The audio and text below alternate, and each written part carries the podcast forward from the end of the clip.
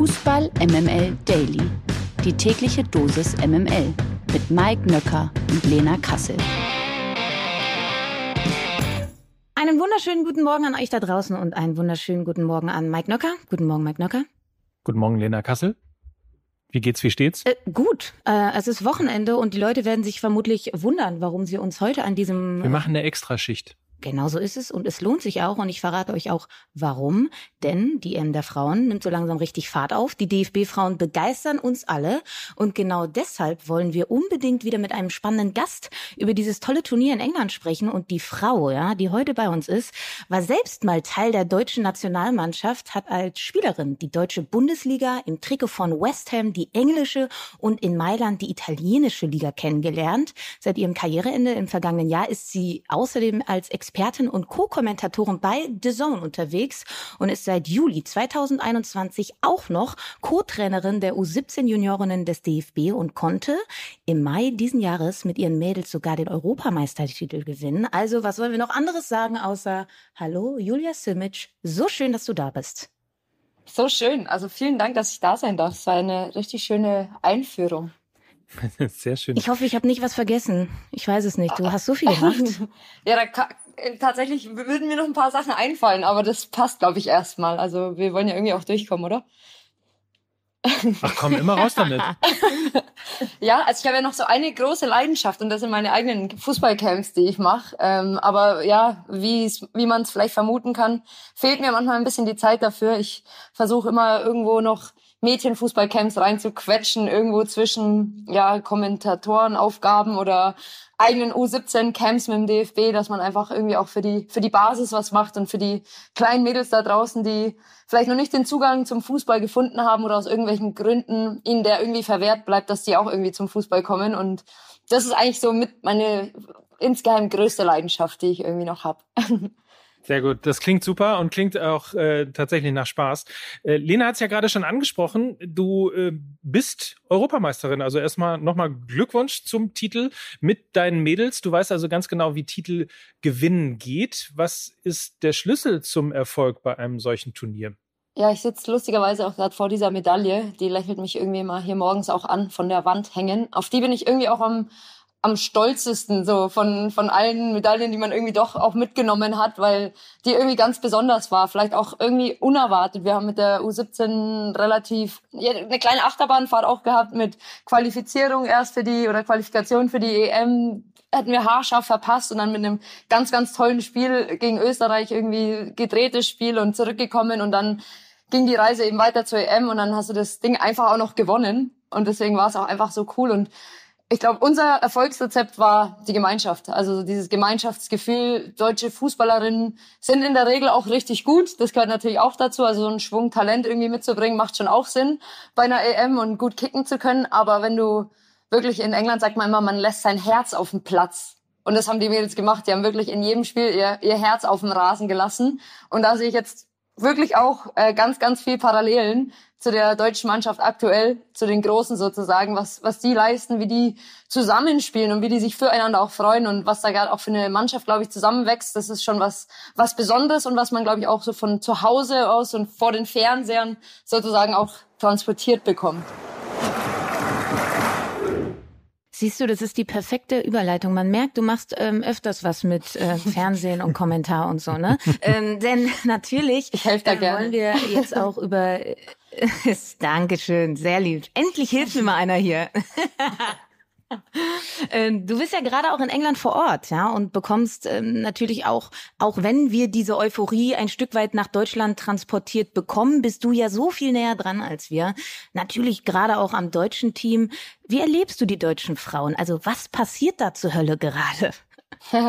ja, also ich bin auch völlig euphorisiert. Ich bin jetzt gerade schon wieder in Deutschland. Ich bin jetzt gerade wieder hierher geflogen, fliege aber wieder rüber zum Viertelfinale und kann es kaum erwarten, um ehrlich zu sein. Also es war ja vor der EM, alle möglichen Stimmen waren ja so ein bisschen zurückhaltend, ob das aus dem Mannschaftskreis selbst kam, aus dem Trainerinnenstab, aus den, den Medien. Jeder oder keiner wusste ja irgendwie so ganz genau, was man mit dieser deutschen Mannschaft jetzt machen sollte und wo man die einordnet. Und jetzt plötzlich gehören wir zu den Top-Favoriten. Jeder will irgendwie Deutschland aus dem Weg gehen und ich glaube, das Schönste zu sehen, jetzt auch aus deutscher Brille, ist eben, was ich eben schon meinte, so was gerade auch so für einen Spaß transportiert wird nach außen von dieser Mannschaft. Es macht einfach richtig Lust, dieser Mannschaft zuzuschauen und auch die Trainingseinheiten zu beobachten und die Mädels, wie die miteinander umgehen, egal ob auf Social Media oder wo auch immer man sie sehen kann, ist einfach richtig cool. Da ist eine richtig coole Truppe zusammen, die zum Glück jetzt auch noch erfolgreich ist. Und am Ende ist es ja schon auch immer das Beste, der, der, ja, die besten Teams entstehen eben nicht, wenn man in irgendeinen Klettergarten geht und irgendwelche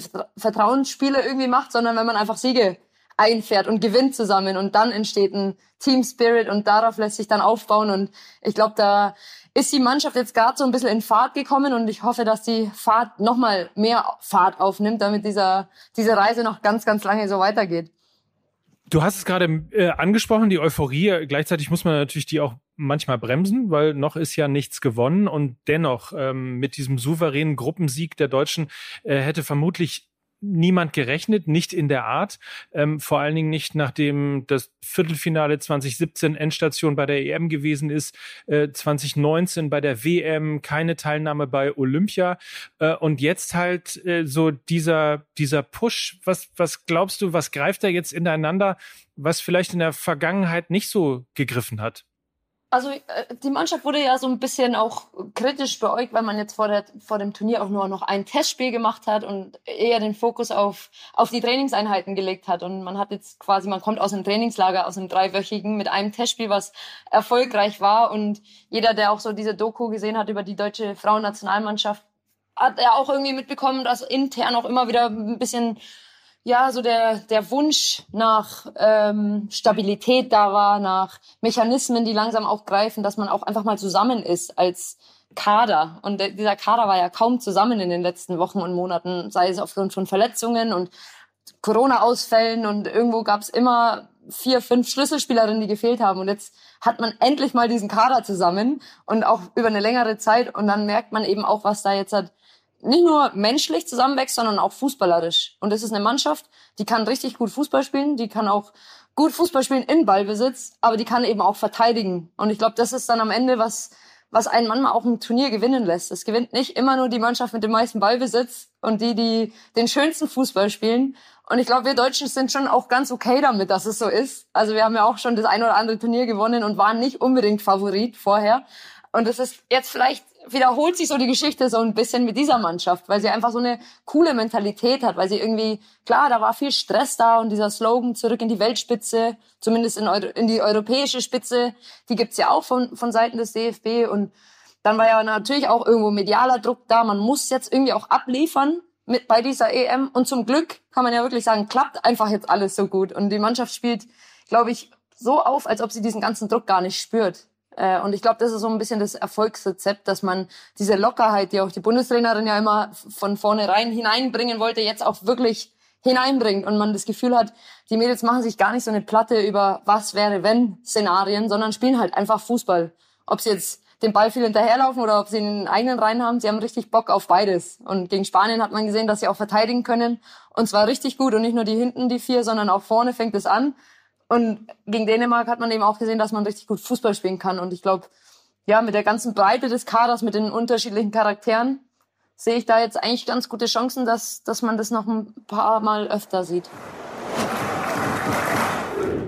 Du hast es ja schon erzählt, sie hat eine bewegte Reise hinter sich, diese Mannschaft. Und ich habe hier auch mal an dieser Stelle gesagt, das ist eine Mannschaft, die Geschichte hat, die hat Kontur, die hat Ecken und Kanten. Du merkst, dass diese Mannschaft lebendig ist und einer dieser Geschichten ist dann eventuell auch die Geschichte Alex Pop. Das ist ja schon fast kitschig, was da jetzt gerade passiert, ja. Äh, bei ihrer ersten Euro nach langer Verletzung und wirklich Gedanken auch ans Karriereende ähm, ist sie jetzt endlich wieder fit. Kurz vor Turnierstart gab es dann noch diesen Corona-Schocker und jetzt mit zwei ganz wichtigen Toren nach zwei ganz wichtigen Spielen. Und ich meine mich erinnern zu können, dass du ja auch schon noch mit ihr zusammengespielt hast beim VfL Wolfsburg. Was ist sie für ein Typ und was hat sie für einen Wert für diese Mannschaft? Ich habe gerade ein bisschen Gänsehaut bei der Geschichte, wenn ich nur dran denke, wie Alex Pop wirklich jetzt hat endlich ja. auf diesen EM-Zug aufgesprungen ist und sich endlich irgendwie auch dafür belohnt, dass sie ja, ihre ganze Karriere irgendwie jetzt so ein bisschen komplett wird natürlich durch diese EM auch und hoffentlich mit einer erfolgreichen EM noch kompletter wird, weil sie alles andere irgendwie schon gewonnen hat. Und du hast es ja angesprochen, sie hat irgendwie eine, auch eine unendliche Achterbahnfahrt irgendwie hinter sich jetzt mit dieser Verletzung, mit dem Knorpelschaden. Dann ist wieder was passiert im Knie und dann muss man nochmal operieren und dann war es schon richtig eng plötzlich mit der Reha, dass es noch klappt zur EM und sie hat die anderen EMs irgendwie alle verpasst, die für sie möglich gewesen wären. Und dann sah es irgendwie wieder danach aus, was, was sollen noch alles für Steine in ihren Weg geworfen werden, bis sie es doch endlich mal schafft, auf diesen Zug aufzuspringen. Und dann kam eben diese Corona-Infektion auch noch.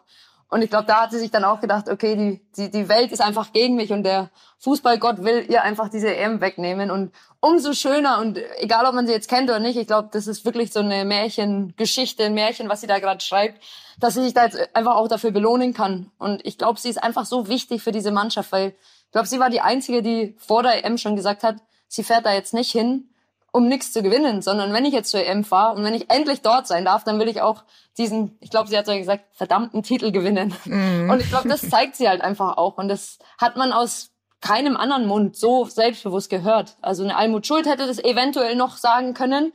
In ihrer Rolle natürlich jetzt auch wieder ein bisschen anders, aber Poppy hat es halt einfach auch so klar formuliert. Und ich glaube, das war so wichtig und einfach auch, um diese Mannschaft jetzt auch mitzunehmen, die vielleicht ein bisschen verunsichert war, vielleicht sogar vorher, dass sie einfach auch anfängt dran zu glauben, weil ich glaube, ohne den Glauben geht's halt auch am Ende nicht. Und eine Poppy in der Mannschaft zu haben, die das dann auch vormacht, die das auch ausspricht und dann eben auf dem Platz auch zeigt, dass wir einfach gut genug sind, um wirklich auch Titelambitionen zu äußern, war, glaube ich, einfach extrem wichtig, um da Sicherheit reinzubringen und um diesen Glauben einfach auch ja zu erschaffen innerhalb der Mannschaft. Hast du eigentlich noch äh, äh, Kontakt zu Spielern, also jetzt ähm, Pop beispielsweise oder auch andere Spielerinnen? Und wenn wenn ja und wenn wir ein bisschen intim sein äh, dürfen, was schreibt man sich denn da so gerade bei WhatsApp oder Instagram oder so? Gefühlt schicke ich nur ständig irgendwelche Heart-Emojis irgendwo raus und irgendwelche Glückwunsch-Nachrichten ähm, bei Instagram. Und wirklich viel mehr Kontakt will ich im Moment irgendwie auch gar nicht mit irgendjemandem haben. Mit Lina Magul bin ich somit am engsten, mit der schreibe ich ab und zu auch ein bisschen tiefer gehende äh, Nachrichten, tausche ich mit der noch aus, aber so man, man kann sich ja vorstellen, die, die prasselt wahrscheinlich gerade die Welt herein und irgendwie wollen die auch, auch irgendwie mal abschalten. Deswegen irgendwie jetzt zu fragen, ja, wie geht's und klappt's und reicht's zum Spiel und wie geht's dem Muskel und irgendwie das, das will ich gerade gar nicht machen. Also, dass man einfach auch die Mädels einfach in Ruhe lässt und sie so ein bisschen, man sagt ja immer, man ist dann so in seiner Blase, in ihrer Blase lässt und ähm, die haben da, glaube ich, so viel zu tun gerade und da geht so viel ab gerade vor Ort. Aber klar, mit der einen oder anderen schreibt man immer mal wieder, aber dann sind es eben kurze Nachrichten. Aber selbst da merkst du irgendwie, keine Ahnung, Julia Gwynn hat mir auch geschrieben, hat voll Bock gemacht, das erste Spiel. Das war irgendwie cool, weil man das einfach gemerkt hat und die Mädels feiern es halt auch einfach mega und eine Laura Freigang feiert halt auch irgendwie jeder andere auch im Moment, was die alles da postet und mit einer so coolen Art und Weise. Also man hat halt mittlerweile auch richtig coole, nicht mittlerweile, die hatte man früher schon auch immer, aber in dieser Mannschaft jetzt auch einfach so richtig coole Charaktere, denen man einfach irgendwie auch gern folgt, denen man gern irgendwie zuschaut, zuhört und die einfach ja so eine coole so eine coole Stimmung irgendwie transportieren, dass man irgendwie so gern ein Teil davon ist, auch eben von hier aus. Es sind ja auch fantastische Bilder, ehrlicherweise, die da äh, rüberkommen. Irgendwie, es wird sich gefreut, ausgelassen gefeiert. Wenn ich alleine an die gesprengte Pressekonferenz äh, denke, das kennt man ja normalerweise nur, wenn man einen Titel gewonnen hat. Äh, in diesem Fall war es einfach ein Vor äh, war es einfach ein Gruppenspiel. Also es ist, macht total Spaß zu sehen. Und Fakt ist ja auch, Deutschland kann sich jetzt gegen die äh, Mitfavoritenrolle nicht mehr so richtig wehren. Ähm, da gibt es ja aber trotzdem noch einige andere Mannschaften, die auch große Chancen auf den Titel haben. Welche haben für dich im Verlauf des Turniers ebenfalls begeistert? Und vielleicht auch warum? Ja, also vor dem Spiel hätte wahrscheinlich jeder seine Hand für Spanien ins Feuer gelegt. Da war es irgendwie klar, wer wird eigentlich Zweiter hinter Spanien, war eigentlich, glaube ich, nur noch die Frage. Wer, wer schafft es ins Finale ja. mit Spanien? Und jetzt, da kam der Ausfall von Alexia Putellas, irgendwie auch, wie dramatisch kann man sich dann irgendwie noch kurz vor der EM irgendwie das Kreuzband reißen. Das war jetzt irgendwie auch eine Geschichte, die hätte es nicht gebraucht. Ähm, aber abgesehen davon, von den Spielen, die ich jetzt gesehen habe, hat ich zum Beispiel Frankreich nicht so wirklich auf dem Schirm. Und nach diesem ersten Spiel, nach diesem ersten Spiel jetzt gegen Italien, wo sie 5-1 gewonnen haben, dachte ich, oh wow. Also man muss erstmal irgendwie diese Mannschaft schlagen, um ins Finale zu kommen oder dann irgendwie auch Titelambitionen zu haben, weil Frankreich ist für mich die Mannschaft mit der besten Physis, die Mannschaft, die den schnellsten Fußball spielt, die Mannschaft, die auch unglaubliche Qualität in, innerhalb der Reihen hat. Das ist unfassbar. Und die haben ja auch schon auf zwei, drei Topstars, Amandine, Henri von, von Lyon und Eugenie Le Sommer einfach verzichtet, können sich scheinbar erlauben. Und dann hast du natürlich England. Und da habe ich eben ein Spiel jetzt auch live gesehen gegen Norwegen, wo sie 8 8-0 gewonnen haben. Und das war natürlich schon auch eine Mannschaft, die man jetzt auch nicht unbedingt direkt haben will. Und zum Glück haben wir unser Spiel gegen Spanien gewonnen, damit wir den Engländerinnen jetzt einfach aus dem Weg gehen können. Und dann kommt jetzt wahrscheinlich Norwegen oder Österreich. Und die Österreicherinnen haben auch direkt nach ihrem ersten Sieg ähm, die Pressekonferenz gesprengt. Und da hat jeder auch schon gesagt, wie übertrieben kann man sich eigentlich freuen? Und dann haben sie den Hashtag entwickelt, äh, es ist nicht übertrieben, wir sind so. Und das finde ich halt auch cool, weil die einfach sagen, wir feiern halt einfach jeden Moment. Und das ist, finde ich, auch genau richtig. Und die, wenn sie es irgendwie schaffen, jetzt gegen äh, Norwegen in dieses Viertelfinale einzuziehen, dann wird das auch ein richtiger Brocken, den wir dann vor der Brust haben werden mit Österreich. Aber sowas feiert man natürlich dann auch, dass man einfach sagt, hey, die Mädels, die die nehmen das voll mit. Das ist ein Riesen-Event, gerade für den Frauenfußball. Wer spielt schon vor so vielen Zuschauern? Und ich finde es genau richtig, wenn man, wenn man da alles jeden Moment einfach genießt und ja, das Maximale auch an Emotionen da rausholt. Wir haben jetzt, äh, oder du hast relativ positiv über die deutschen Frauen gesprochen, die spanischen, englischen, französischen und auch die Österreicher findest du irgendwie cool. Äh, gibt es eigentlich ein Team bei dieser Euro, wo du selber gerne nochmal die Fußballschuhe schnüren wollen würdest, weil du entweder den Spielstil top findest oder das Team richtig cool. Gibt's da jemanden? ja, also ich, ich hätte jetzt auch nichts dagegen, mich da mit der deutschen Mannschaft jedes Mal zu freuen und da irgendwie in diesen Kreisen da zu enden, in diesen Jubeltrauben. Sowas habe ich schon auch immer gefeiert als Spielerin oder nachher auch in der Kabine. Finde ich schon auch cool, die, die Videos, diese, diese ja, Feierlaune auch in der, in der Kabine. Das ist schon was, was richtig Spaß macht, auch als, als Spielerin. Äh, sowas nimmt man schon gern mit. Aber rein vom Spielstil, ich habe jetzt äh, Deutschland-Spanien live gesehen. Boah, also in Spanien in der Mannschaft nochmal zu kicken, das wäre schon mhm. vom Spielstil hätte mir das schon nochmal richtig losgemacht. Da hat es nochmal gekribbelt kurz in den Füßen. Ähm, einfach weil alles passt bei den Spanierinnen. Also wie die miteinander kicken, die verstehen sich blind. Ich habe viel Barcelona in der Champions League gesehen und das war schon eindrucksvoll und ich finde Spanien bis auf die Abschlüsse zumindest gegen Deutschland, äh, schon auch sehr, sehr beeindruckend, wie die miteinander Fußball spielen können. Kann ich sehr nachvollziehen und trotzdem hast du ja recht mit dem, was du sagst. Nur Ballbesitz und schön spielen äh, bringt dann unterm Strich natürlich auch nichts. Ähm, und trotzdem gab es auch ein paar Mannschaften, wo man eventuell mehr erwartet hätte. Ich denke da zum Beispiel an Dänemark und auch Norwegen. 8 zu 0 gegen England, das hat mich schon überrascht. Haben dich auch ein paar Nationen negativ überrascht oder hast du den bisherigen Turnierverlauf auch genauso erwartet? Ja, doch. Also ich, ich habe einerseits von Schweden ein bisschen mehr erwartet. Also jetzt einfach so von, von die haben jetzt gestern zwar dann doch gewonnen gegen ähm, die Schweiz, aber man hätte irgendwie von Schweden, finde ich, so ein bisschen mehr erwarten können, auch fußballerisch, vom Tempo. Da bin ich wirklich, wenn du mich fragst, bei welchen Mannschaften ich gern gespielt hätte, ich glaube bei Frankreich nicht, weil das geht mir viel zu schnell. Also die sind ja alle viel zu schnell.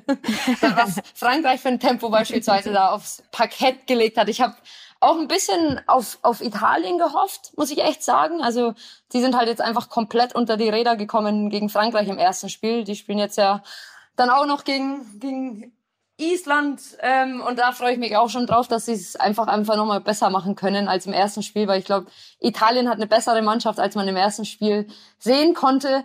Ähm, von denen erwarte ich mir noch ein bisschen mehr, dass sie jetzt irgendwie angekommen sind im Turnier und jetzt auch ein bisschen ja, einfach, die Liga wird gerade professionell, da gibt's ein paar richtig gute Spielerinnen. Juventus Turin hat eindrucksvoll in der Champions League Phase jetzt gespielt, deswegen hoffe ich, dass sie so ein bisschen für ihr Land jetzt auch einfach spielen können, um da noch ein bisschen mehr zu begeistern und klar, Norwegen hatte ich auch mehr auf dem Schirm, als man bisher sehen konnte von Norwegen, deswegen wird es auf jeden Fall noch spannend zu sehen, ob die nochmal das Ruder rumreißen. Ich meine, du, du, du bist ja jetzt in England vor Ort. Wie sieht eigentlich so ein klassischer EM-Tag für dich persönlich aus? Also du bist ja nicht mehr Spielerin, sondern Journalistin. Das bedeutet ja quasi von Häppchen zu Häppchen und von Buffet zu Buffet im Stadion, oder? Doch, ja. Also ich war glücklich, in, in der glücklichen Lage, dass ich Karten mit Geschmack hatte. so sage ich jetzt, nenne ich es einfach sehr mal. also das, es, nein, das gefällt mir sehr gut. ja, da kann man auch schon mal kurz in die Hymne verpassen. Da muss man dann schon mal Gas geben, mit Teller in der Hand noch irgendwie raussprinten, um noch irgendwie mitzusingen. Aber nein, das ist natürlich irgendwie versucht man früh genug da zu sein, um auch so ein bisschen Stimmung drumherum aufzugreifen. Und je näher man in Stadionnähe kommt, desto mehr Stimmung ist da auch. Und ich war jetzt eben bei zwei Spielen, gerade das englische Spiel ist natürlich, da sind die Fans natürlich einfach endlos begeistert und haben nachher noch zehn Minuten mit ihrer Mannschaft, 15 Minuten mit ihrer Mannschaft gesungen.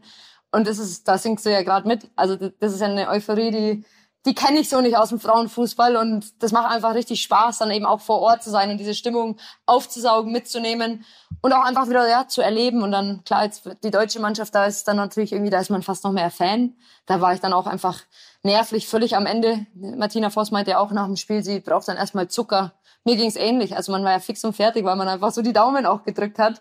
Und ich versuche schon eben auch äh, auf Dinge zu achten, nicht nur irgendwie Fan zu sein und Häppchen zu essen, sondern auch so ein bisschen, ja, wie, wie ist der Fußball, was passiert auch taktisch auf dem Platz, was ist so ein bisschen auch der Trend, der sich abzeichnet. Und ich persönlich finde, dass es rein fußballerisch von der Qualität her die, die beste EM ist, die ich so gesehen habe, die temporeichste, aber auch die technisch hochwertigste. Ich glaube, das Torwartspiel hat sich enorm verbessert ganz, ganz viele coole Dinge, die man mittlerweile auch sieht und eben Spanien so ein bisschen als Benchmark, was das Fußballerische angeht, wie eben auch Frauen einfach Fußball spielen können. Und das finde ich so beeindruckend und auch schön zu sehen, dass, dass sich der Fußball und der Frauenfußball einfach immer weiterentwickeln. Man hört auch richtig deine Euphorie raus. Das äh, ist super und man man sieht's ja auch in Deutschland. Ich meine, das erste Spiel der Deutschen gegen Dänemark hat ähm, fast sechs Millionen Zuschauer erreicht. Äh, das zweite dann gegen Spanien über acht Millionen. Dazu noch äh, die Zuschauerinnen und Zuschauer, die bei The Zone mitgucken. Also das sind Quoten, Einschaltquoten, die manche Länderspiele der Männer nicht erreichen. Ähm, also hier ist auf jeden Fall tatsächlich eine Euphorie. Wie nimmst du die Stimmung im Land selber wahr? Ein bisschen hast du schon erzählt, aber ist das, kann man das so mit Sommermärchen-Atmosphäre vergleichen wie damals bei der WM in Deutschland 2006?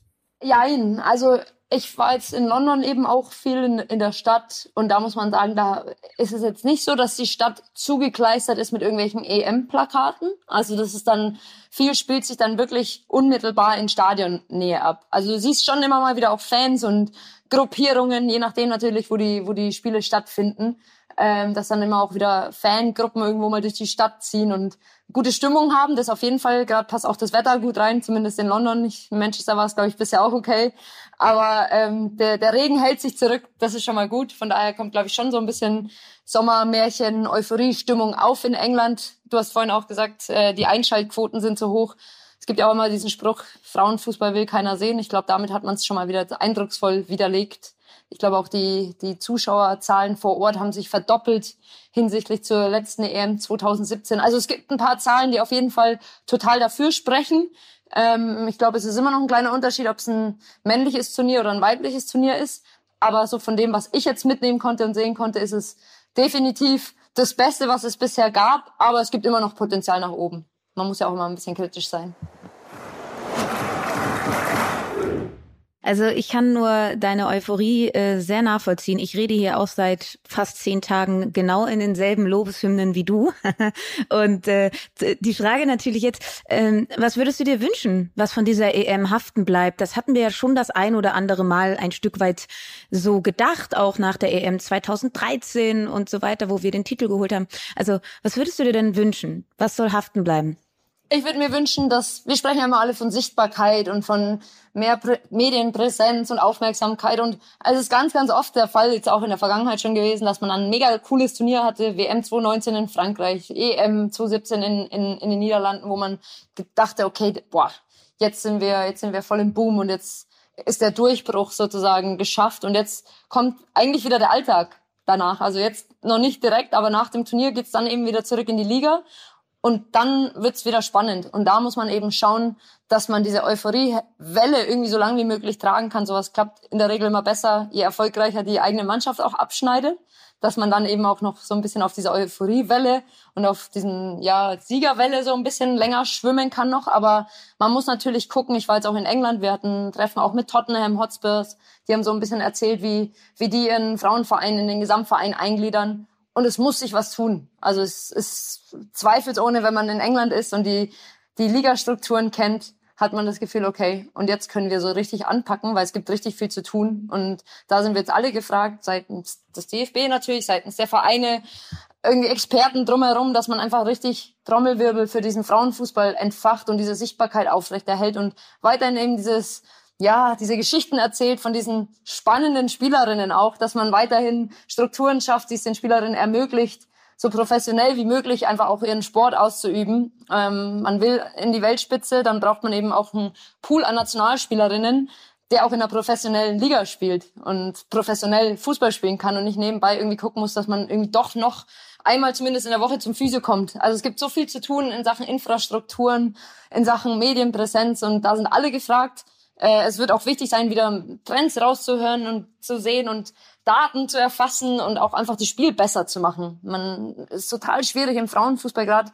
Ich als Expertin merke das jetzt, wie schwierig es ist eigentlich an Daten zu kommen von Spielerinnen, von Vereinen, von wirklich äh, Spielanalysen. Und da wimmelt's davon im Männerfußball. Und ich glaube, man braucht einfach mehr Experten auch im Sport, die diesen Fußball, diesen Frauenfußball dann eben auch weiter vorantreiben, um ihn auch einfach auf aufs nächste Level zu bringen. Und du hörst oder ihr hört schon, man, man kann eigentlich überall anfangen. Und es braucht natürlich Mädchenfußballcamps, damit die Mädels anfangen, Fußball zu spielen und da auch dabei bleiben. Und dann müssen sie natürlich auch sehen, wo es hingehen kann. Und deswegen ist diese Sichtbarkeit so wichtig und dass man Vorbilder hat. Und natürlich, äh, das hast du ja auch angesprochen, ganz viel Kontext, ne? dass man, dass man die Spielerinnen kennenlernt, dass man Geschichten hört, dass man sich dafür interessiert. Also Daten und analytisches Spielverständnis, das ist die eine Sache, aber halt auch Kontext zu kriegen. Wer ist das? Die Geschichte von Alex Popp versteht man nur, wenn man ihre letzten zwei bis drei Jahre verfolgt hat und checkt, was da eigentlich abgeht. Und das ist halt total wichtig. Und ähm, deshalb freuen wir uns jetzt auch so, dass äh, wir jetzt ah, knapp 27 Minuten mit dir gesprochen haben, weil wir ganz viel Kontext bekommen haben oder alle da draußen. Und ähm, zum Schluss noch ein bisschen Kontext vielleicht für die zweite Hälfte dieser EM. Was ist deine Prognose für die zweite Hälfte? Wer wird weit kommen und welche Überraschungen gibt es vielleicht? Wow, okay, ja, also die Deutschen kommen natürlich weit jetzt, weiß ja jetzt jeder. Hat jetzt jeder wieder auf dem Zettel. Nein, ich hoffe natürlich, dass sie, dass sie irgendwie diesen, diese positive Energie weiterhin einfach nur in Erfolg umwandeln können und gerade so weiter schwimmen und sich gar nicht groß Gedanken machen jetzt, was, was passiert als nächstes und gar keinen Bruch irgendwie in die Mannschaft bekommen. Das, das wünsche ich ihnen. Ich glaube, dass, dass man es schafft übers Viertelfinale hinaus und dann, dann wird es natürlich schwierig. Dann kommen einige Brocken auf einen zu und dann entscheiden, wie man ja immer so sagt, so Tage, ähm, Tagesformen, wie gut ist der Matchplan und da haben wir jetzt auch schon gesehen, dass die Deutschen eigentlich immer einen coolen Matchplan auch haben, der irgendwie auch aufzugehen scheint. Aber klar, die hat man jetzt auf dem Zettel und ich glaube aber auch, dass die Spanier sich rehabilitieren und zurückkommen und nochmal zurückschlagen wollen. Ich glaube, die kommen richtig weit. Ich glaube, England, man hat ja immer so gedacht, oh, die Engländer, vielleicht erstarren sie vor Ehrfurcht. Vielleicht haben sie auch viel zu viel Druck, weil sie ja eben nicht nur Fußball spielen sollen, sondern sie müssen eine ganze Generation inspirieren. Sie sind ja quasi gerade Role Models für jedes junge Mädel, was irgendwie in England gerade, ob Fußball spielt oder nicht, für eine ganze Generation irgendwie stehen. Und das, damit kommen sie gut zurecht. Sie sind sehr, sehr selbstbewusst und ähm, ja, wollen unbedingt diesen Titel. Und dann für mich sind es natürlich die Franzosen jetzt auch und Überraschungen. Ich drücke tatsächlich den Italienerinnen ein bisschen die Daumen. Ich hoffe, dass die nochmal zurückschlagen und dass sie nochmal irgendwie diese Gruppenphase überstehen und doch ins, ins Viertelfinale kommen. Julia, vielen Dank. Das hat großen, großen Spaß gemacht. Komm gerne wieder. Dann können wir auch über den Fußball der Männer äh, mal reden. Da kennst du dich ja auch hervorragend aus. Äh, wir sollen übrigens Grüße äh, ausrichten. Gestern haben wir ja mit Jonas Bolt äh, gesprochen. Ihr kennt euch ja gut. Und äh, Jonas konnte wiederum sehr spontan die äh, erste Aufstellung äh, beziehungsweise die Aufstellung der Nationalmannschaft der Frauen aufsagen wow. und war sich nicht sicher, ob du in der Lage bist, auch äh, die erste Elf vom Hamburger Sportverein aufzusagen. ähm, das ist überhaupt nicht schlimm. Das kann niemand hier in dieser Runde. das, das Signal ist auch ganz schlecht. Nein, also vielen Dank für die Grüße. Ja, ich genau, ich habe auch nur Grüße zurück äh, verstanden und äh, das muss die Leitung gewesen sein. Grüße zurück. Ja, wir wünschen euch ähm, allen ein gutes Wochenende. Dir, Julia, natürlich auch eine richtig gute Zeit, tolles Wochenende. Bleibt gesund. Und das waren für euch heute Lena Kassel und Mike Nöcker für Fußball MM. Macht's In gut. diesem Sinne. Tschüss. Ciao, ciao. Dieser Podcast wird produziert von Podstars bei OMR.